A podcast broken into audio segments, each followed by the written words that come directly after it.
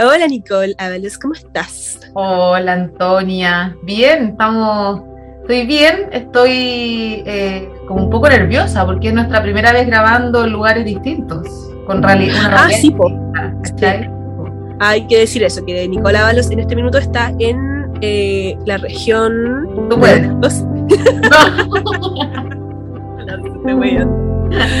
es que la Nicole se fue a viral a a la región de a, la región de la Araucanía y no sé por qué yo estoy obsesionada que se fue a los ríos, pero en realidad se fue a la Araucanía. De hecho, eh, hay que decir que la Antonia eh, organizaron una despedida muy hermosa y la Anto hizo un afiche de despedida muy hermoso donde puso que yo me iba a la región de los ríos. y yo como, Anto, no es los ríos, es la Araucanía. Pero Igual yo creo que nadie leyó esa parte.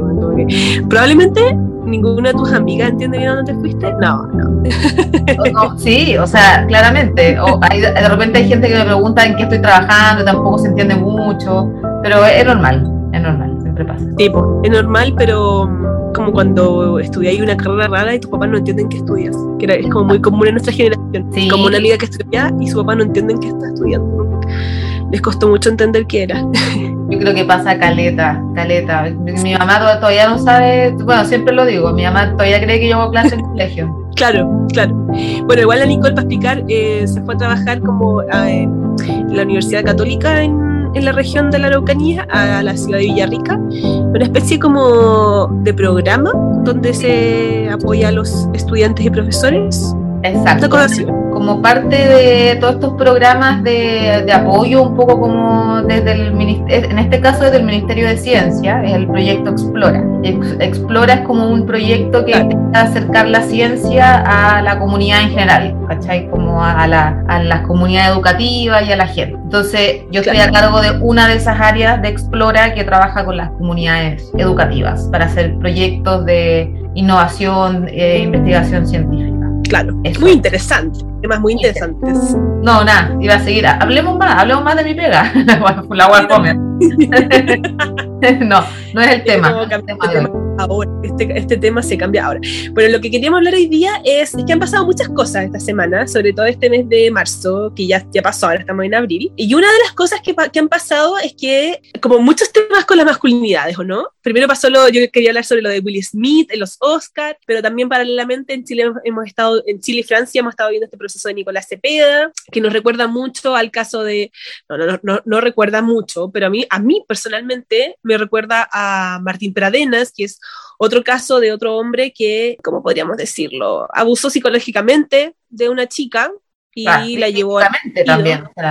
estamos hablando de violación. Claro, y además, claro, es verdad, es razón. Y todas estas cosas como que queremos hablarlas hoy día, es un tema un poco denso, pero pretendemos que la próxima vez vamos a hablar de temas más livianos como es em, películas de los 90 que creo que, creemos que están un poco como que me hicieron mal quizás, o podríamos como ¿verdad? Analizar las masculinidades de las películas de los 90 y los 2000, es una cosa así. Sí, es que yo creo que habían cosas que obviamente ahora estamos analizando con, el, con los lentes morados, ¿no? Como los lentes del feminismo. Y, y que claramente ahora se ven muy que reproducen todo este mito del amor romántico y que tienen, tienen caleta de, de esas cosas de machismo, de, o del amor para toda la vida, de la fantasía, del amor romántico. Entonces ahora, cuando uno las ve de nuevo, y además que yo creo que las dos compartimos un poco ese gusto, como que a mí me encanta ver ese tipo de películas, a mí me encantan las películas de amor románticas, como que es un gusto ya que, que, tengo, como placer culpable, entre comillas, pero ahora si las ves de nuevo, claro, como que te das cuenta de todo eso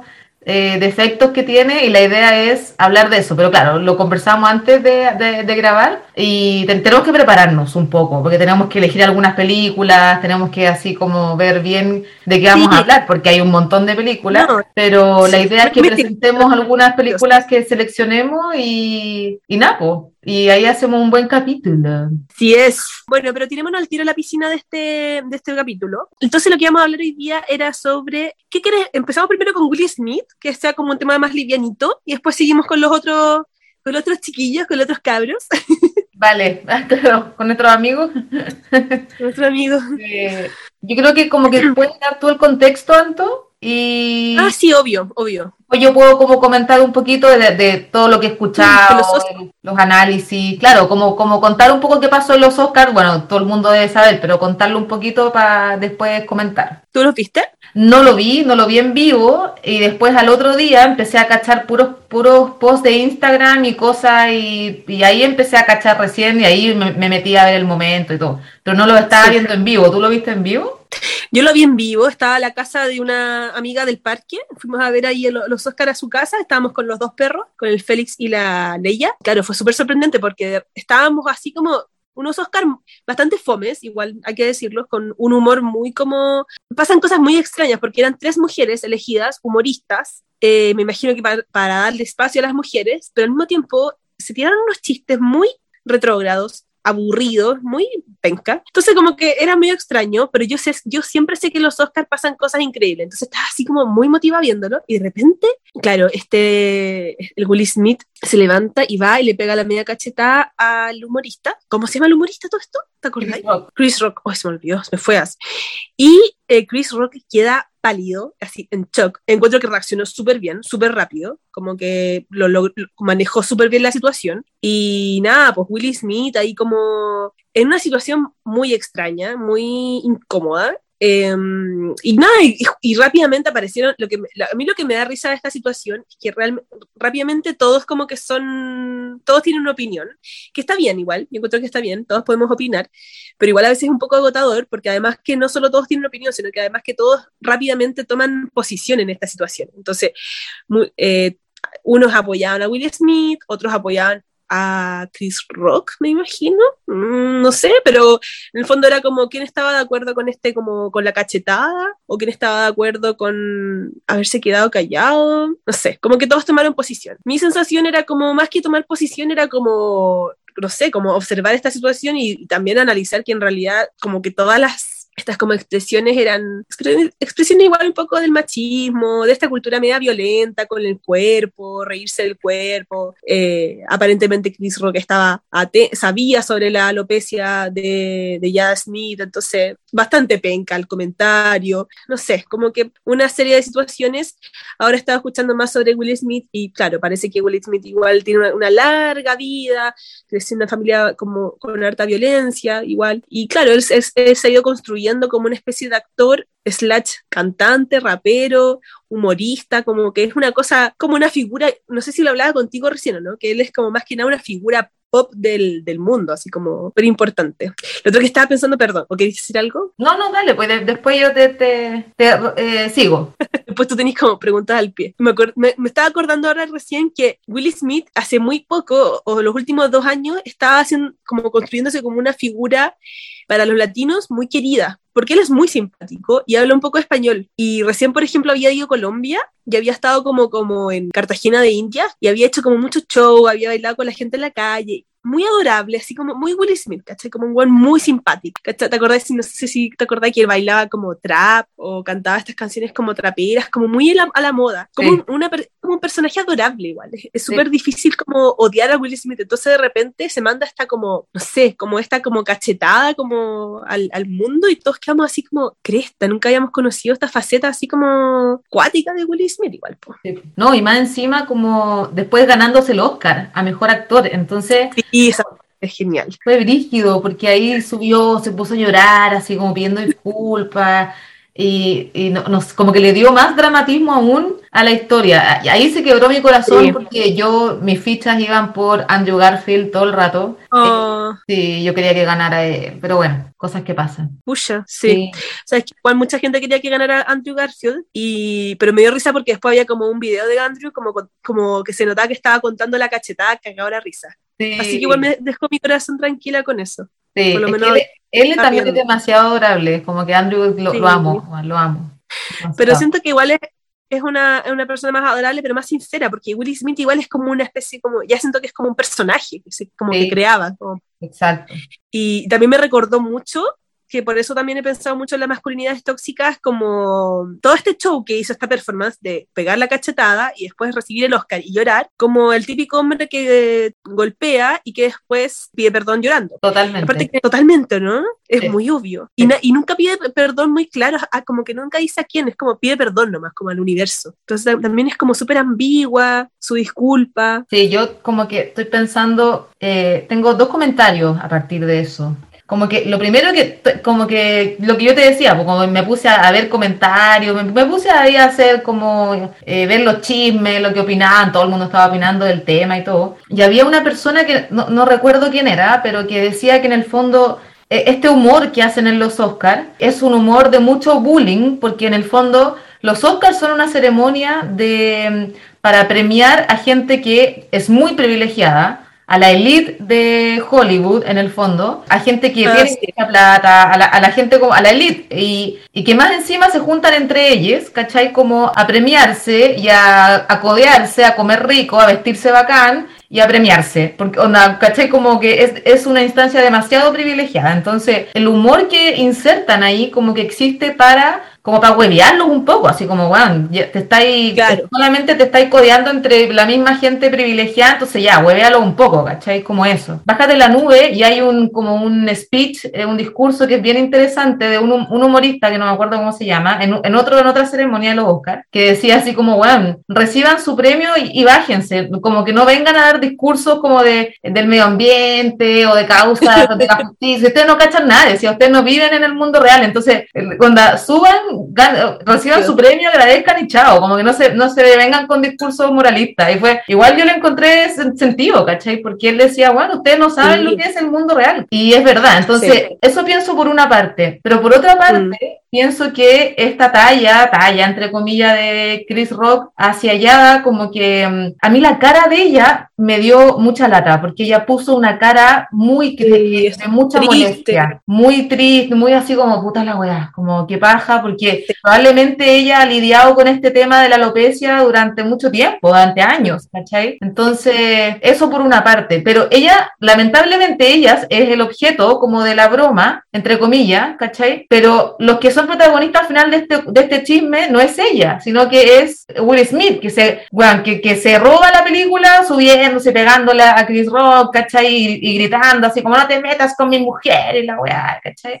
Eh, como muy eh, esposo, protector entonces creo que ahí también se juegan como dos, dos tipos de masculinidades eh, violentas, po, ¿cachai? Como una yo creo que es que, pasa a llevar a una mujer por, por, por, una, por una cuestión física, como por burlarse del mm. cuerpo de otra persona, ¿cachai? Y eso ya es... por, una, por una enfermedad igual, que es terrible aparte. Claro, y eso ya es como masculinidad tóxica, igual como meterse, meterse en el cuerpo de otra persona. Y además tenía esta otra masculinidad de Will Smith, tipo como esposo, voy a defender a mi esposa porque, no sé, casi que ella no puede defenderse sola, entonces yo te voy a golpear y la weá, ¿cachai? Entonces, claro, e, esa, esas dos cosas pienso, como que... No, sí, la reacción de Will Smith es súper como de machito tóxico y sobre todo de, de una persona que no sabe manejar las emociones, como que se nota que viene de una, de una generación con cero manejo de trabajo de emociones, así como que el buen, el buen se podría haber parado y podría haberle dicho al público, ¿saben qué? No estoy de acuerdo con esta talla. Y eran los sentimientos de mi mujer, por favor, Hollywood, paremos con este tipo de humor que es absurdo. ¿Por qué tenemos que hacer humor en los Oscars? ¿Por qué es necesario reírnos de los Oscars? ¿Cachai?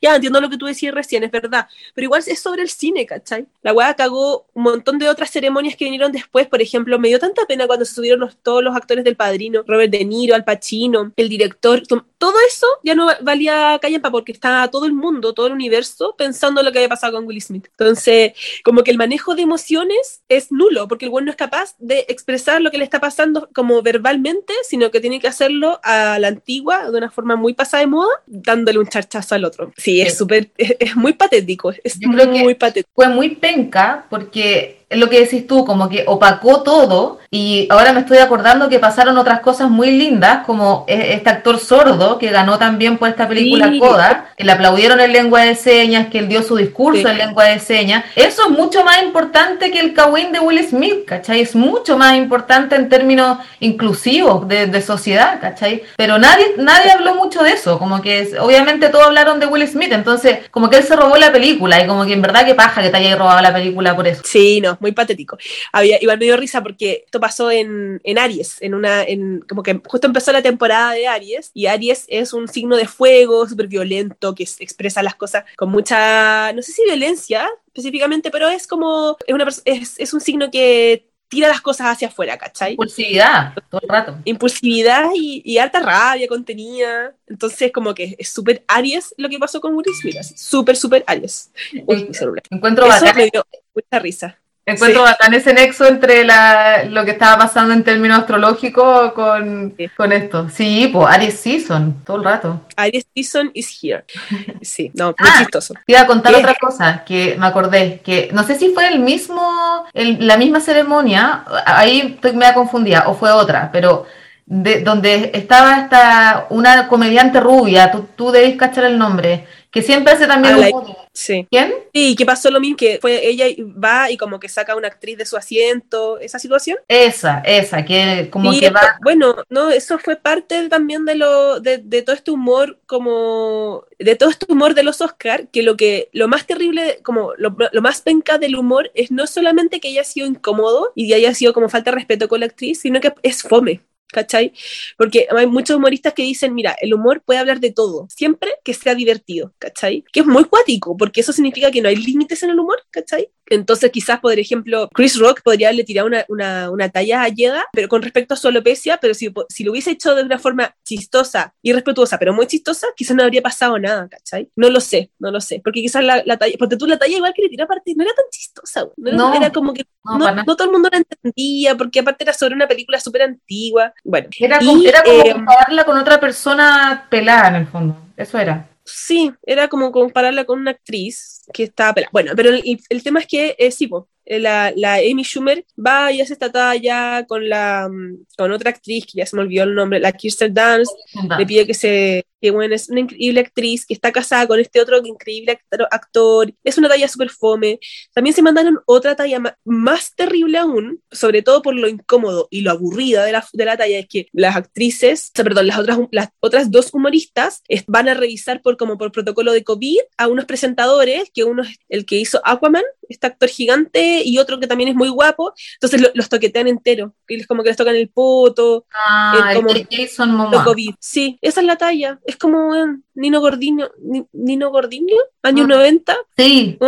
fue tan fome y yo dije, oh, esta cuestión la van a funar, pero no fue tan como, no resonó tanto porque pasó lo de Will Smith, entonces como que eso opacó todo, pero ninguna de las, como después también la Amy Schumer como que voló como Spider-Man tiraba, y tiraba como telas de arañas como con Sprite, oh, súper fome, que era terrible lo fome que era. no caché nada de eso, nada. Es que yo lo vi entero, pues por eso no me perdí ni uno de todos esos detalles, claro. pero que fue se perdieron en el espacio por lo que pasó con Will Smith y también que se hayan perdido porque eran muy muy aburridos. Salieron todos esos cuestionamientos. Es necesario que los Oscar haya tantos...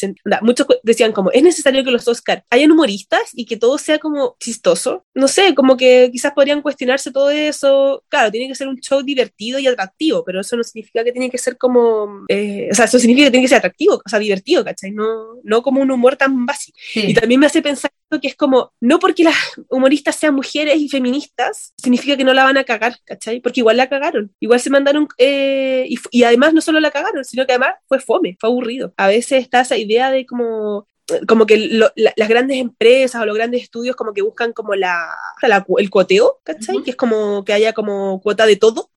Y eso mismo hace que la cuestión es como que termine siendo bien charchas igual, porque no, no porque haya cuoteo significa que va a haber calidad, ¿cachai? Bueno, no sé, es súper polémico igual, en verdad, lo que estoy diciendo. Sí, sí, yo creo que... Tienes políticas distinto además, pues, ¿cachai? Cuando tú cuando es como, no sé, pues, la constitución. Exacto, claro, yo estoy pensando que sí, sí, pues hay espacios que obviamente tenéis que resguardar en la paridad, como la paridad de género, eh, etnia, no sé, como que ahí tenía otros criterios, pero me pasa con, eh, con el humor, que en realidad yo creo que nos falta como elementos para analizar esto del humor y la comedia, porque es como una, otro arte que yo por lo menos no manejo, ¿cachai? Como que creo que, porque esta discusión eh, la están dando, yo creo, en el mundo de la comedia, ¿cachai? Del stand-up y todo eso. Pero pienso que, claro, que dentro de todo este cuestionamiento también, insisto, como de ver la, ver la realidad con los lentes morados del feminismo, obviamente implica que nos vamos a equivocar, pues, ¿cachai? Que, que tenemos caleta de cosas todavía machistas en nuestro interior y que no se van a ir de un día día para otro. Y eso obviamente va a hacer que las mujeres también la caguemos. ¿eh? Como que también vamos a ser machistas o vamos a seguir creyendo en el amor romántico, no sé, como que lo que hablábamos de las películas de los 90, o sea, también nos siguen gustando. Y claro, iba a pasar. Si yo creo que eh, el tema es cuestionarlo. Y no sé, en el caso de los Oscars, yo creo que no sé si se lo están cuestionando. A lo mejor ahora, después de este impasse con Will Smith, a lo mejor se abra la discusión, pero no lo sé, ¿cachai? No creo que estén muy, no sé, muy cerca de eso. Bueno, sí, no, yo, yo creo que sí, yo creo que se lo están cuestionando y está bien que se lo cuestionen porque a veces siento que se toman decisiones arrebatadas solo por, como, por cumplir el cuoteo, por cumplir que haya mujeres, por, cumplir que haya diferentes, no sé, etnias o colores, ¿cachai? En esa desesperación, como, ay, se nos olvidó que tenía que haber esto por esta como, no sé, como perfeccionamiento moral y de repente pasan estas situaciones que, bueno, no sé. No creo que tenga que ver con, con, lo del poteo en todo caso, no creo que tenga que ver con eso, pero sí, creo que son otra, creo que es distinto. Sí, sí, puede ser. Yo tampoco estoy muy segura de lo que estoy diciendo, la verdad. Yo creo no en verdad, de acuerdo conmigo misma. No estoy de acuerdo conmigo misma y creo que eh, no estoy preparada para responder esta pregunta, señor. Paso. Paso. No, no, yo creo que es lo que tú decías antes, como que en el fondo, mm, como, es que algo fue, fue, lo que dijiste, como no porque en el fondo hayan mujeres y haya mujeres o feministas, significa que va a ser perfecto o va a ser como mucho más entretenido o va a ser como o el diálogo va a ser súper feminista, sino porque seguimos siendo igual, seguimos estando en un sistema patriarcal, tenemos como sentido de humor y una cultura súper patriarcal todavía, entonces pueden pasar ese tipo de situaciones. Exacto, porque Amy Schumer, se llama, eh, la, Amy, Schumer, Amy, Schumer. Le, le, tiró la talla a Kristen Dance, o sea, a otra mujer y la ninguneó le dijo que era una calienta asiento, le dijo así como, ah, ya, como tú estás puro calentando el asiento, deja sentarme yo, ¿cachai? Y, y esa fue la talla, una talla terrible, ¿cachai? Malísima. Muy mala, es que sobre todo porque, no solo porque le falta el respeto, sino porque es fome, es fome la talla. Eso, eso es lo más chico de encuentro, cuando la talla es fome, porque en el fondo, ay, no sé, bueno, sí, yo creo que tienes razón. Estos son cuestionamientos para humoristas. Podríamos pasar al siguiente tema. ¿Qué te parece? Bueno, ok. Ok, ok, ok. ¿Ves que voy muy rápido? No, ¿sabes lo que me pasa? Es que lo que hablamos antes de fuera de fuera de cámara, siempre digo lo mismo, como fuera de, de la grabación, que, que siento que vamos a entrar en, temas cuáticos em, que me parece sensibles, pero creo que está bien hacer la aclaración antes, antes de, como de... Ah, sí, sí, de que vamos a pasar a hablar como de, de, este, de estos otros temas que son casos que incluyen abuso, que incluyen... Eh, vejámenes sexuales, y que creo que está bueno aclararlo porque, porque son temas sensibles, ¿cachai? Sí, básicamente lo que queremos hablar con Nicole es que mm, es hablar de, dos personas, hombres, más o menos como de nuestra edad, quizás uno más joven, otro más viejos, nacidos o al, parecer como originarios de Temuco, que, que mm, nada, como que han eh, tenido actitudes violentas con mujeres, que son Nicolás Cepeda y eh, Matías Martín Pradenas. Y claro, son situaciones muy horribles para si hay gente como de otros países que me está escuchando, que no sé, quizás, no sé, son hombres que, claro, que abusaron de mujeres. En el caso de Nicolás Cepeda no está comprobado. Ahora vamos a contar un poco mejor la historia y vamos a intentar hacerlo lo más respetuosa posible, sobre todo como entendiendo los casos. Y lo que nos vamos a centrar más que nada va a ser como entender un poco como esta psicología, quizás. O sea, lo que yo encuentro muy interesante es como esta psicología del hombre chileno, en este caso sureño, que a, a mi parecer y lo que he escuchado mucho en redes sociales, que son como el típico hombre que es como muy, viene de una familia muy machista, donde son súper protegidos, donde probablemente sus padres dejaron que hicieran lo que quisieran y, nada, pues van formando monstruitos que van que, que, son bastante atroces. Y además lo interesante es que como la Nico está en la ciudad, en la región de la Araucanía, muy cerca de Temuco, ella también ha tenido experiencias, porque la Nico llegó a Temuco y salió a la disco al toque. Se ha agarrado a todo Temuco, a todo Pucón. Nada más alejado de la realidad, como que vengo recién saliendo de una crisis existencial, básicamente, pero... que me tiene en la cama. Sí, claro, que me tuvo en la cama, y que ahora recién estoy como saliendo a la luz, pero pero nada, claro, como que también creo que lo podemos ligar con, el, con un análisis de lo, que, de lo que yo he visto acá. Yo llevo un mes aquí también, llevo muy poquito, un mes y un poquito más, entonces es, poco y es bien humilde lo que puedo decir, pero también lo podemos ligar con ese análisis de la gente de acá. Yo tendría cuidado con hablar como de hombre típico porque es como un, igual es un, una, una estigmatización Pero eso estamos aquí matizar. Claro.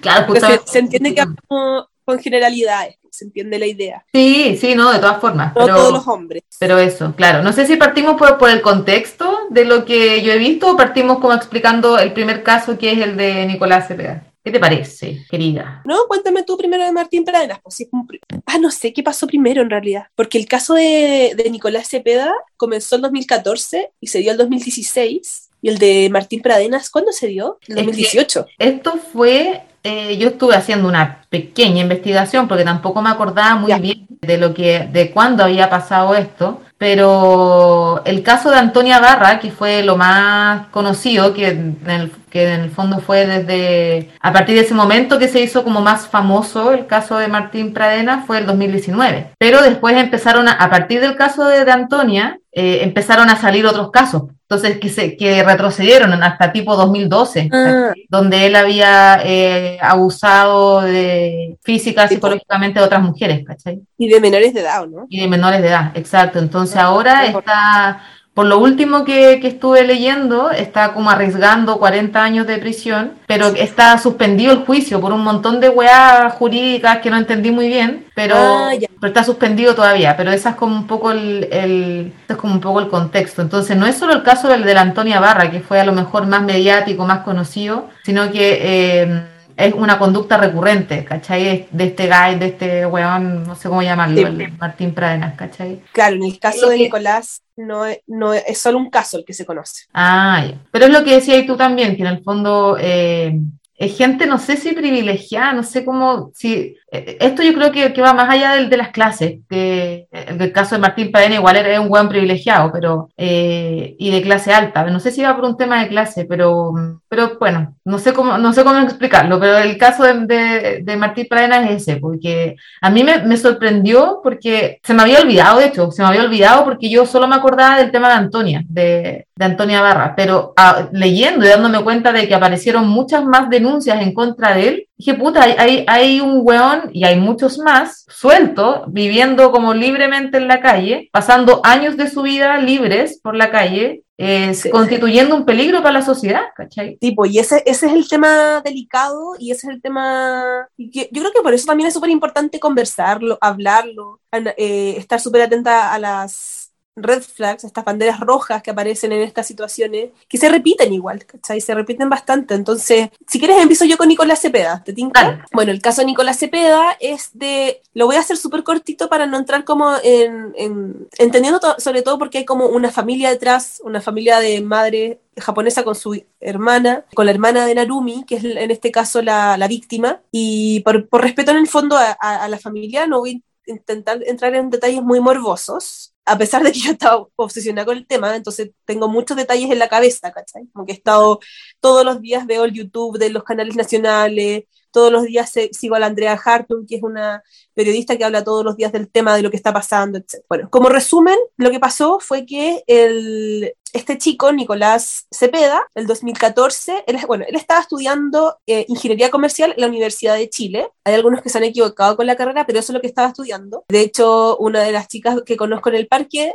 era no era compañera de él, pero él, era un año más chico o un año más grande, no lo sé, él aparentemente decide tomar un, o, algo, se gana una beca para estudiar en, Japón. Se va a Japón, conoce a Narumi, que es esta chica, que es la protagonista de esta situación, y están un año juntos. En ese año él conoce a la familia de Narumi, ella viene a Santiago de Chile, se conoce a la familia, etcétera, pero después de este año parece que vuelve, Nicolás parece que vuelve a Chile y la distancia empieza como a corroer la relación y terminan a él aparentemente lo que se cuentan como los testimonios es que él, entra en una crisis, se lo toma muy mal el término, y ahí Narumi decide ir a estudiar a Francia, a Besançon, parece que es esta ciudad donde fue a estudiar, y además ahí en Besançon se hace una nueva pareja, que es un chico, creo que, no sé si es tailandés, y tiene un apellido como italiano, no sé, bueno. Pero esa es una nueva pareja y en ese tiempo, en ese momento, eh, Nicolás está bastante como mal con la situación. Además, él, él tenía como una especie de blog. Pensemos que esto es el 2014, pero tampoco es hace tanto tiempo, como que ya habían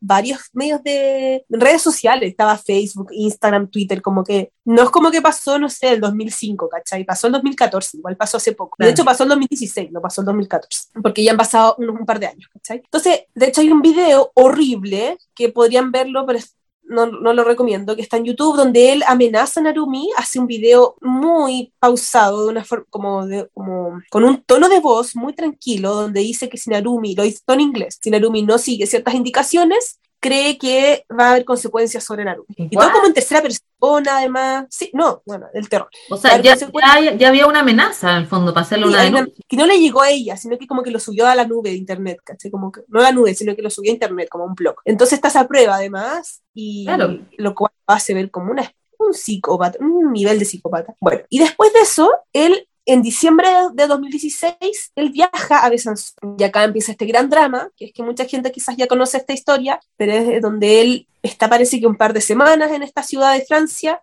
en este transcurso hace cosas rarísimas, como comprar bidones de benzina que estaban en descuento según él, cuerdas, va a un bosque, revisa el bosque, finalmente Narumi se lo encuentra a él en un auto que él había arrendado, se lo encuentra, ella muy sorprendida, porque piensa que ella había terminado con un pololo hace casi un año o algo así, o hace unos meses, y se encuentra en una ciudad súper distinta, ¿cachai? Es súper raro, ¿vale? Ella en shock, bueno, conversan, van a, van a cenar a un restaurante, hay pruebas de que en el restaurante él, era una, una, pareja súper extraña, super, o sea, súper fría. Después vuelven a, a, la habitación de Narumi, ella estaba en nuestras habitaciones típicas de dormitorios como europeos, que son muy pequeñitas, para que él se pueda duchar, porque no se ha duchado o algo así, y ahí están como tres días encerrados, y en esos tres días se asume que él eh, algo le hizo a Narumi y después de eso no se encontró más el cuerpo de ella, no se encontró más su cuerpo ni, su, ni nada. Lo que se supone que él hizo, porque todo esto está en un juicio en este minuto en Francia, eh, y, se, y, se, está como intentando hacer confesar a, a Nicolás Cepeda, que además que Nicolás, bueno, esto fue el 2016, tipo creo que en 2018 o hace, sí, fue extraditado a Francia. Y en este transcurso de tiempo, eh, en estos tres días y, días después, Narumi empieza como a enviar mensajes rarísimos a sus amigos, al pololo, al pololo. El pololo va y le toca la puerta a Narumi, desesperado para saber dónde está porque no, no, ha dado señales. Y Narumi le manda un mensaje rarísimo en francés, parece, diciéndole como estoy ocupada, estoy con mi nuevo pololo, mi nuevo novio, algo así. El pololo destrozado se va, entonces no intenta abrir la puerta, pero se cree que ahí estaba Nicolás Cepeda con el cuerpo de ella. En fin, muy horrible toda esta situación, muy horrible. Eso me da fríos como que estoy sola en mi casa y me da un poco de nervio contar esta situación. Eh, después de eso, el, creo que la, el IP del celular de Narumi aparece en Chile. Como que todas las pruebas, Nico, todas las pruebas indican que fue Nicolás, ¿cachai? Es demasiado obvio. Nicolás después va a Barcelona, le hizo un primo que, cómo, cómo muere una persona que muere ahorcada, asfixiada. El primo es una de las únicas personas, de los únicos familiares de Nicolás que ha testificado en contra del, ¿cachai? Porque la, madre y el padre de Nicolás han estado a, su lado. Yo sé que Martín Pradenas viene de una familia rica, pero Nicolás Cepeda es de una familia como de clase media alta, donde el papá trabaja en Movis, pero no es como así como tan, tan, tan, tan millonario. Entonces, aparentemente han dado todo por este juicio, ¿cachai? Y contrataron a una abogada que creo que es increíble porque fue la que estuvo defendiendo a Sarkozy, o sea, ese nivel de, de, abogada. Bueno, esta es la historia, ¿cachai? En eso está la, defensa de Narumi, quizás podríamos decirlo, la fiscalía francesa, en eso están, intentando que Nicolás confiese, que diga la verdad y que diga por lo menos dónde la dejó. Ha sido horrible, parece, mucho llanto de la madre de Narumi, la mamá de Narumi en un tiempo, en, uno de estos dos años vino a Chile, siguió a Nicolás, eh, ella tiene mucho miedo de que él vuelva a dañar a una, a una mujer, ¿cachai? Como que tiene como esos temores, un nivel de truculencia horrible. Em, esa es la historia, pero en el fondo, ah, bueno, lo, interesante como para entender un poco estas masculinidades en extremo tóxicas, se le hicieron como un, un, un, examen psicológico a Nicolás y obviamente las típicas cuestiones, pues como no es una persona empática, no tiene empatía, es muy inteligente, eh, pero es muy frío, muy calculador. Ah, lo que me llamó mucho la atención y creo que es como muy clásico también es que cuando no logran eh, como, o sea, como cero tolerancia a la frustración y también como cuando no logra como que sus objetivos como de ser como eh, ¿cómo se llama? Como valorado y como en su grandiosidad, eso le produce así como mucha frustración y rabia, ¿cachai? Parece que se balan, como que se balangloriaba de que, porque Narumi decía que ella tenía un guapo, un, un, novio muy guapo extranjero, ¿cachai? Y eso le encantaba a él. Como una típica personalidad narcisista. Sí, de libro, así, totalmente de libro. Eh, bueno, esa es la historia que creo que es bastante truculent y habla mucho también como de estas personalidades que a veces me hacen pensar que fueron, que pueden traer como cosas de base, pero también se van como construyendo, encuentro. Y, mi, y mis grandes temores siempre en la vida es que como sociedad, como padres, como vayamos criando este tipo de seres humanos. Mm, sí, o sea, yo no sé, estoy, estoy como un, un poquito para la cagada porque no, no cachaba los detalles del caso. Entonces, no sé, como que estoy, estoy bien en shock. ¿El cuerpo de Narumi no ha aparecido todavía? No, Pop, esa es la situación más compleja de las, del caso, porque como no hay cuerpo, es muy difícil juzgarlo, ¿cachai? Entonces lo único que se puede hacer es como hacer que él declare, ¿cachai? O que hable. Y las últimas situaciones del juicio, él ha gritado y llorado y ha dicho así como yo no la maté, yo no la maté, llorando. Lo cual igual es cuático porque no hay cuerpo, entonces tampoco en verdad todos hablan de muerte, pero en el fondo no hay cuerpo, entonces tampoco se podría, no, tendríamos por qué hablar de, de, que, de muerte, ¿cachai? De homicidio. De homicidio, pero él habla de eso, ¿cachai? ¿Sabes qué? O sea, me pasa que más allá de, sí, una cosa es, lo, es el perfil de estos hombres, eh, es que, como que me voy a ir un poco del tema, pero no, dale, dale nomás, quizá hay que irse un poco. Una cosa es este, este perfil como de, de hombres, porque, y que pasa que eh, que son hombres en su mayoría, porque hay casos de mujeres que han cometido homicidios, por ejemplo, pero son lo mínimo, o sea, en comparación con los hombres. Entonces, por eso estamos hablando de esto, por eso hablamos de masculinidades también tóxicas, porque en el fondo estas cosas pasan eh, cuando hombres matan, abusan, violan eh, a mujeres, ¿cachai? Entonces, como dejar eso claro, creo que eh, eso es importante. Por algo también estamos hablando de, de masculinidades, ¿cachai? Porque es muy complejo y porque creo que esto lo hemos dicho antes porque es necesario eh, derribar esta, esto, mm, eh, todas estas cosas porque producen daño, porque producen muerte, ¿cachai? Porque son peligrosas. Por eso estamos hablando de esto, ¿eh? ¿cachai? Como que hay que volver a eso. Y, claro, es un peligro. porque es un peligro, porque nos están matando, ¿cachai? Como parte de las causas también del, del feminismo. Y otra cosa que estaba pensando, que también me, me, voy muy en la profunda, insisto, voy, me voy como a salir un poco del tema, pero como que el, el dolor de la muerte es una cosa, de, un ser querido, ¿cachai? Otra cosa que yo no me puedo imaginar en la vida es la desaparición, ¿cachai? Y pensando también en el tema de los, y las detenidas desaparecidas en, dictadura, ¿cachai? Que es en el fondo no encontrar y tener la incertidumbre como del cuerpo. Ya eso yo creo que es otro nivel de, de, dolor, de pérdida, que, de trauma, que no sé cómo chucha se aborda y me parece terrible. O sea, entonces el nivel de, de, daño que este weón, en este caso el Nicolás Cepeda, que probablemente fue él, no sé, me da lo mismo, me da lo mismo decir que, que fue él y fue él, filo, ¿cachai? Me da lo mismo acusarlo. El nivel de daño que provocó, ¿por qué? Por, claro, por ser criado de cierta forma, por haberse formado, no sé, con signos de narcisismo, por convertirse en una persona egocéntrica y no sé, ¿cachai? Como por tener lo que sea. Pero, ¿cachai? El nivel de daño que lleva a producir que una familia tenga a su hija desaparecida, ¿cachai? Sí, pues como, como en el fondo ese es el nivel de daño que produce una crianza patriarcal y machista. Eso es lo que produce. No, no es como, ay, es que, eh, no sé, por ejemplo, él no me deja que yo pague la cuenta del, del restaurante. No, él es machista porque, sabes que siempre me, él me abre la, la, la puerta del auto y no me deja ya no sé, trabajar. Esas son las puntas del iceberg, son las puntas. Pero las profundidades de toda esa cuestión, porque en el fondo esas son las superficialidades, que igual hay que estar atenta y son banderas rojas, las profundidades son estas, que finalmente terminan en asesinatos, en desapariciones, en violencia, en eh, lo que le pasó a la Návila Rifo, que en ese caso son mutilaciones del cuerpo, ¿cachai? Que también son formas en las que el patriarcado como que amenaza y deja señales y como que dejaban como, sí, como amenazas, como esto es lo que te puede pasar. Esto es lo que le puede pasar a las mujeres si no siguen los caminos como los conductos regulares.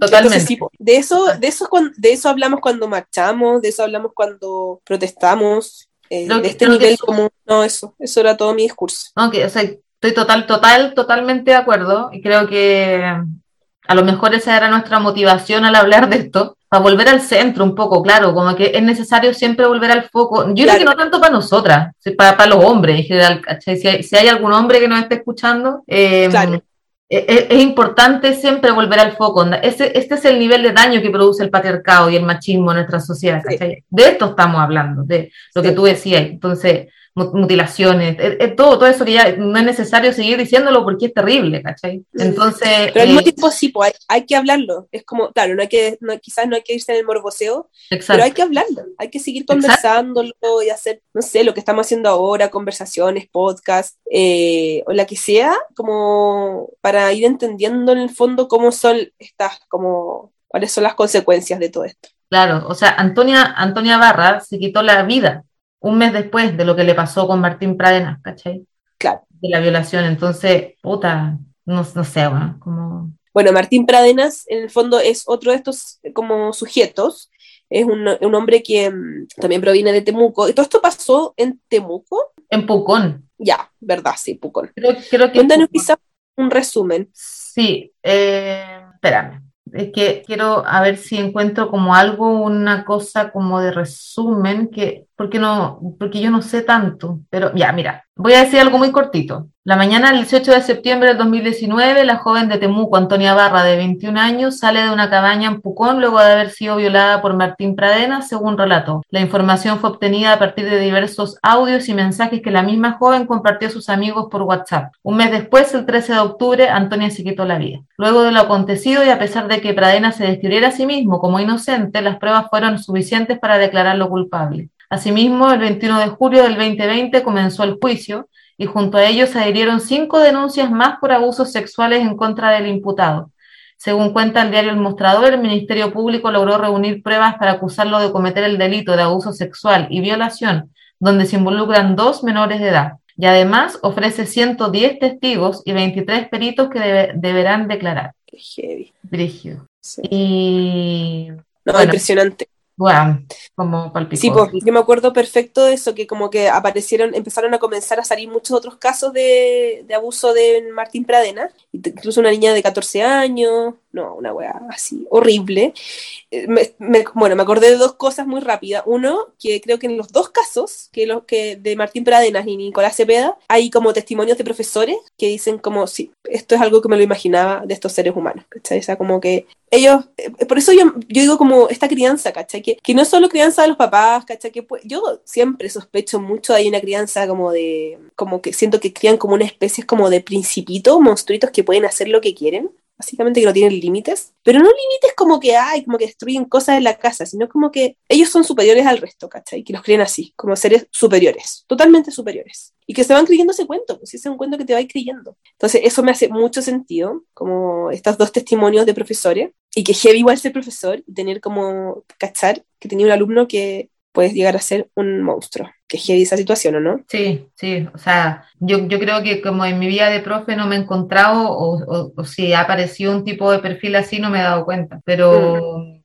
Pero sí, yo creo que la crianza es, es un aspecto, ¿cachai? Un aspecto porque no, no podemos reducir todo como a la crianza de los padres o de las personas que, que cuidaron ah, no, a estos hombres, ¿cachai? Como que hay otros factores que ahí tampoco lo sé muy bien, o sea, algo que tiene que ver con la socialización, traumas de la infancia, bullying en el colegio, no sé, ¿cachai? algo, algo más también empezó a pasar ahí. Eh, me estoy acordando el personaje de, mm, tú no has visto Euforia, pero del personaje de, de, ay, se me olvidó el nombre. ¿Ethan? ¿Ethan?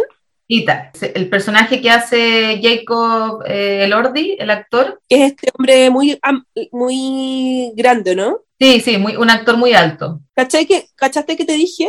Que te dije al tiro, Ethan, yo no he visto la serie. Es que tú cachai mucho, cuánto, de todo. No, bueno, es porque, es porque ese personaje está tanto a los adolescentes obsesionados, por un lado, porque es muy mino, pero también porque es un saco de hueá, ¿no? En la serie. a eso iba, a eso iba. Se lo muestran todo el rato. Sí, a eso iba, que también leí como un post que me pareció súper importante, que este, este tipo de personaje, que no, él no es el único personaje que ha sido construido así, pero están este tipo de personajes que son hombres muy atractivos físicamente, son guapos, son atrayentes. Claro. Y a la vez son súper tóxicos, porque el caso de Ethan en Euforia es un weón, es un abusador, es un weón que está súper loco, que ejerce violencia física y psicológica con sus parejas, pero a la vez como que te genera esa atracción, ¿cachai? Es como, oh, el guan mino, ¿cachai? Como es, es el mino de la escuela, el popular, el que juega fútbol, eh, el mino, ¿cachai? Entonces es súper peligroso también tener este tipo de figura que a las sobre todo para las jóvenes, que se obsesionan, claro, con este huevón porque o, te da el complejo de querer cambiarlo o te metieron en una relación tóxica, como en el caso de Euforia, ahí cuentan la relación con, con Maddie, que es otra,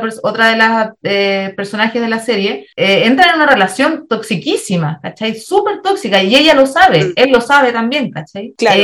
entonces es cuático como romantizar eh, todo el, abuso, las relaciones tóxicas, poniendo personajes en series juveniles que son súper atractivas, ¿cachai? Que son guapas y que en el fondo, no sé, tienen un sexo espectacular, pero son súper tóxicos, mm. entonces todo es muy intenso. Es brígido. Pero en Euforia, en Euforia está tratado así, como está medio romantizado, o se trata como una especie de hombre tóxico. Es que yo creo que da para el análisis, da para el análisis. Creo que, ah, tienes que ver euforia, amiga, por la cresta.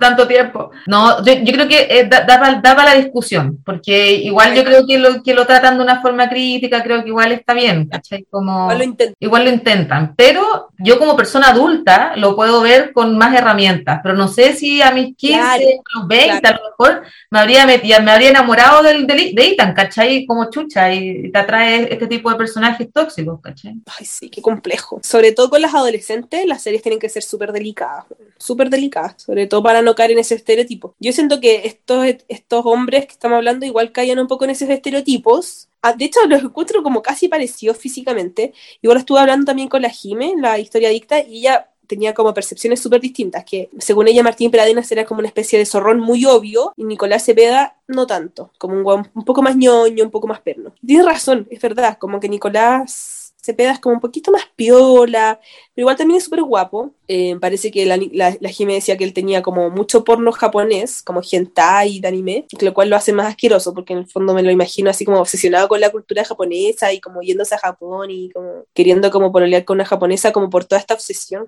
Y claro, y, y como mm, Martín Pradena es como más el típico zorrón de la disco, de Pucón ahí, que es machito, mucho más obvio, mucho más evidente. O sea, la Jime le da mucho más miedo el otro, porque en el fondo es más difícil de, leer, ¿cachai? Nicolás Cepeda es mucho más difícil de entender, de, entender quién es, ¿cachai? El otro es, es, más evidente, lo cual igual es súper peligroso porque es violento, porque aparte es como fuerte, se nota que es como fuerte, pero claro, el otro es mucho más difícil de leer. O y lo otro que había, ¿iba a decir algo más? Sí, pero dale y después yo digo lo que, lo que quería decir. No, es que me iba a ir para otro el tema, así que dale tú. Ah, ya, es que lo último, y creo que estoy como, como eh, pensando en, referentes también, el, estoy leyendo un libro ahora que es de Coral Herrera y que se llama Mujeres que ya no sufren por amor, transformando el amor romántico, muy interesante. Y es un libro que, que bueno, que habla, habla, del amor romántico, de cómo fue se, fue construyendo esto, bueno, en resumen, para no, para no alargarme, hay un capítulo que se llama como eh, Los Don Juanes y las Doña Ineses, y habla como de esta historia de Don Juan, y doña Inés, que don Juan era el típico hombre mujeriego, canchero, rudo, em, que no expresaba mucho sus emociones y que siempre andaba aquí para allá conquistando mujeres. Su meta era conquistar mujeres vírgenes o casadas, porque era como el desafío, ¿cachai? Y ese era su, su perfil. Por, eso hablamos del Don Juan, ¿cierto? Como el Don Juan, como el típico ah, flor y la weá, Pero llega Doña Inés, que es esta mujer que eh, es la que logra cambiarlo y la que lo, lo atrapa, lo enamora, lo, ¿cachai? Y finalmente se casan y son felices. Ah. y esa es la historia. Entonces, ella, ella, la Coral Herrera, la autora, dice así como, bueno, tenemos que, como mujeres, también trabajar, trabajar este mito de la, doña, de la Doña Inés, de que somos las mujeres que vamos a cambiar a los ¿cachai? Que lo vamos a, sentar cabeza y que la weá, bla, bla. Y también el hombre tiene que cuestionarse ese, el hecho de demostrar siempre su hombría, su virilidad y de conquistar y la weá y Don Juan. Y, pero a la vez también este don Juan en su interior es como que ah, en algún momento tengo que sentar cabeza, en algún momento me tengo que casar, en algún momento tengo que encontrar una pareja y ser monógamo, ¿cachai? Entonces eso es súper, todo esto es súper tóxico, ¿cachai? Todo, todo. Todos esos estereotipos como de, de, relaciones son tan eh, tóxicas y agotadoras, tienen como tan poco sentido en la sociedad actual, además, como que es sentar cabeza, aparte como, como si en realidad, no sé, como si paralelamente estuviera así como dándolo todo el carrete y muchas veces estáis jugando videojuegos en tu pieza, güey. Exacto. estáis un viernes en la noche grabando un podcast. un sábado en la noche grabando un podcast. no, y ¿sabéis qué? Eh, tú, una vez me dijiste algo muy sabio, muy, muy, sabio, que siempre se me quedó grabado, que en el fondo la idea del amor, en este caso, que es lo que estamos hablando, de las relaciones de pareja, es que una pueda ser una misma y una se sienta cómoda siendo una misma. Y todos estos mitos de los que estamos hablando, de la doña Inés, por ejemplo, todo eso te aleja de ser tú misma, son puras, son puros estereotipos, son puras figuras, ¿cachai? Son puras falsidades. Entonces, todo eso nos aleja cada vez más de quiénes somos finalmente y de encontrar nuestro verdadero ser. Entonces, eso, eso, eh, eh, yo como eso. es heavy esa, esa, sí, porque nosotros siempre hablamos con la Nico eso, porque es heavy cuando uno se enfrenta a, una, a un vínculo romántico y te cuesta ser tú misma. Eh, yo siempre estoy muy atenta a eso, si me siento cómoda o no. No siempre, en verdad. Los últimos años estoy más atenta a eso, porque a veces uno deja pasar ciertas cosas como ya, filo, no importa, me gusta mucho, entonces no importa si no me siento tan cómoda, que es muy entretenido igual analizar ese tipo de cosas. Y, y de repente uno deja pasar esas cosas solamente porque te gusta un poco o porque hay como una atracción, pero es súper, es fundamental en el fondo para un vínculo saludable poder hablar las, las cosas que uno quiera hablar, sentirse como uno misma. No estoy diciendo como tírate un peo en la primera cita, ¿cachai? Sino que como, no sé, como desarrollar como, desarrollarte tú misma, ¿cachai? Como, claro, lo que tú decías, como tu profundidad de ser. También porque aparte cuando uno es así, muchas veces uno es mucho más como atractiva también para el otro, ¿cachai? Cuando uno es uno misma. Porque es súper atractivo ver a alguien como es, pues, como es en sus profundidades, con sus cosas buenas, con sus, como sus oscuridades, la neurosis, la, la parte más brillante, en fin.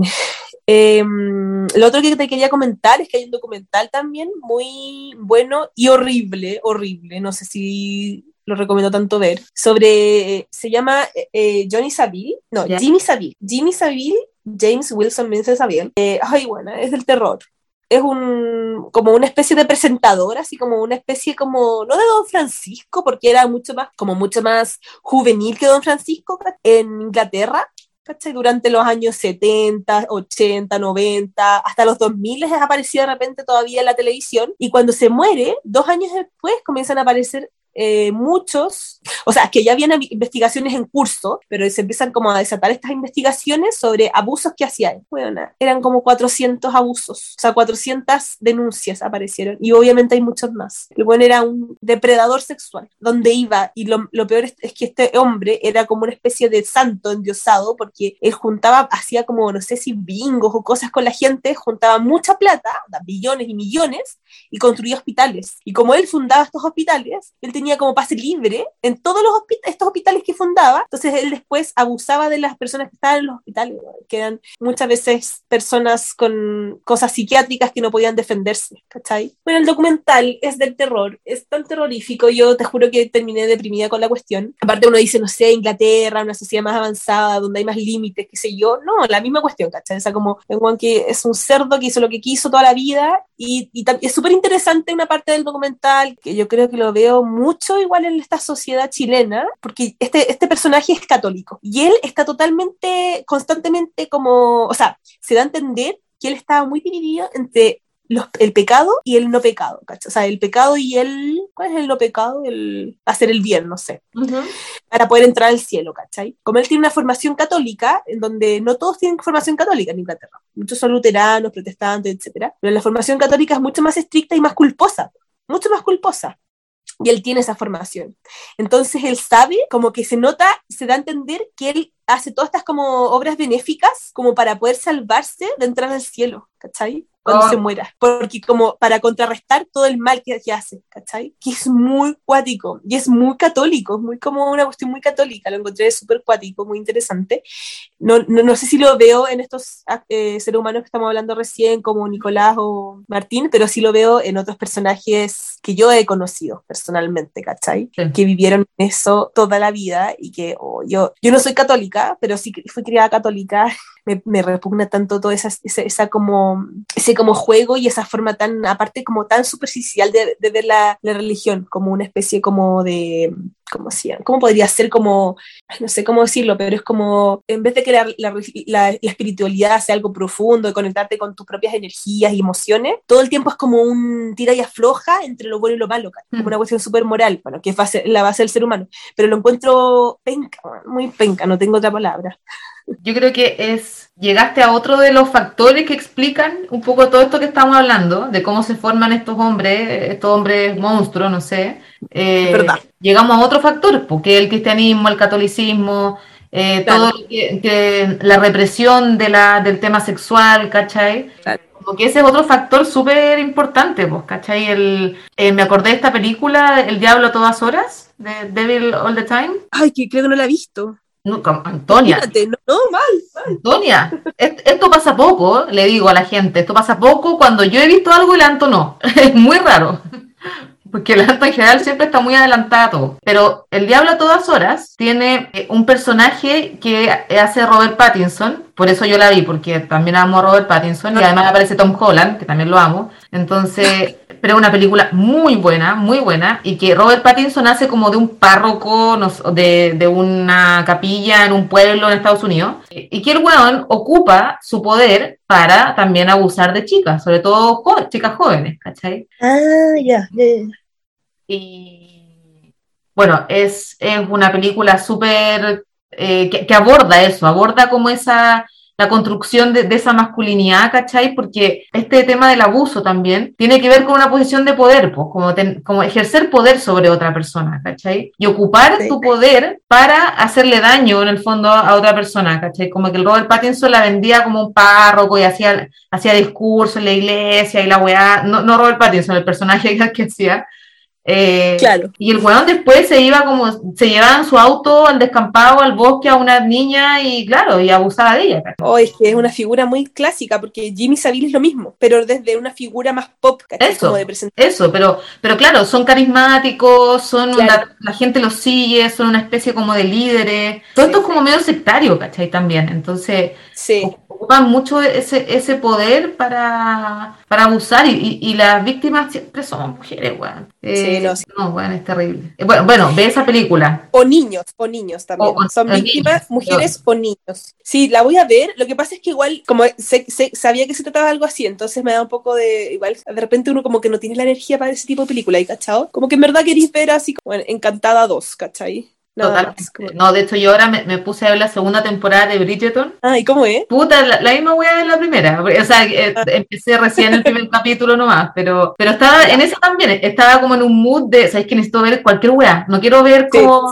cosas profundas, no quiero sufrir. Ayer vi esta película eh, Lo Imposible, eh, ¿Ya? la que cuenta la historia del tsunami en Tailandia. Ah, no, sí, pero es terrible, sí. Concha tu madre, porque la vi, la vi obviamente porque estaba Tom Holland chiquitito, yo necesitaba verlo, necesitaba verlo Weón, y sufrí toda la película, la película es pico, weón. Entonces, hoy día estaba así como no puedo, necesito ver algo liviano, weón. Ya, Bridgeton, brille, weón, cualquier weón. Sí, total, muy buena idea. De hecho, bueno, hablando de Encantada, que no sé si has visto esta película que es la primera con la. Ay, ¿Cómo se llama esta actriz colorina que hace Encantada 1? Sí, no es Amy Adams, siempre se me confunde con la otra. No, sí es Amy Adams. ¿Es, Amy, Adams? Es que siempre se me confunde con la otra. Ya, es Amy Adams. No, es ella, es ella, weón.